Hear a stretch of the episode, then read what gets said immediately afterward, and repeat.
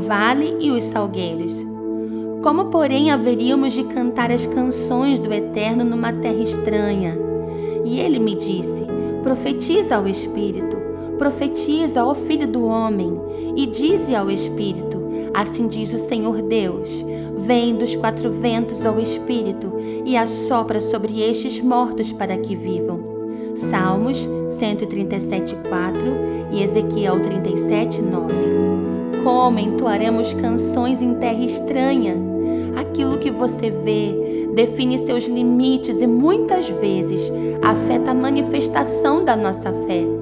O vale de ossos secos e o aprisionamento em terra estranha eram ambientes que roubavam de Israel a consciência do sobrenatural, a possibilidade do milagre e a ativação da esperança cantar sobre o que não sentiam ou liberar palavras sobre o que não viam era um exercício de fé. Profetizar sobre os ossos não se tratava de uma confissão positiva ou de uma negação sobre a realidade, mas era a confirmação de um fundamento, de uma declaração profética que se baseava na capacidade do poder reativo de Deus em transformar o estado de morte em uma expansão de vida. Os salgueiros vêm para paralisar o som da nossa adoração, e os ossos secos vêm para roubar a possibilidade de uma nova história. Mas o Espírito te diz: profetiza.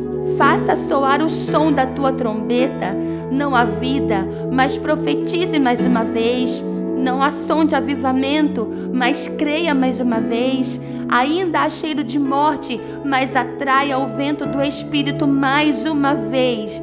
Nunca será sobre o que se vê, mas sim sobre o que se crê. E ambientes de sequidão ou de morte nunca permanecerão de pé diante do poder da palavra, diante da ordem do Espírito. Morte e fim reconhecem o haja luz, o haja frutos, o haja vida. Independente da tua visão, profetize a palavra do Eterno e até que o milagre aconteça, retome tuas harpas e volte a cantar aquele que te faz bem.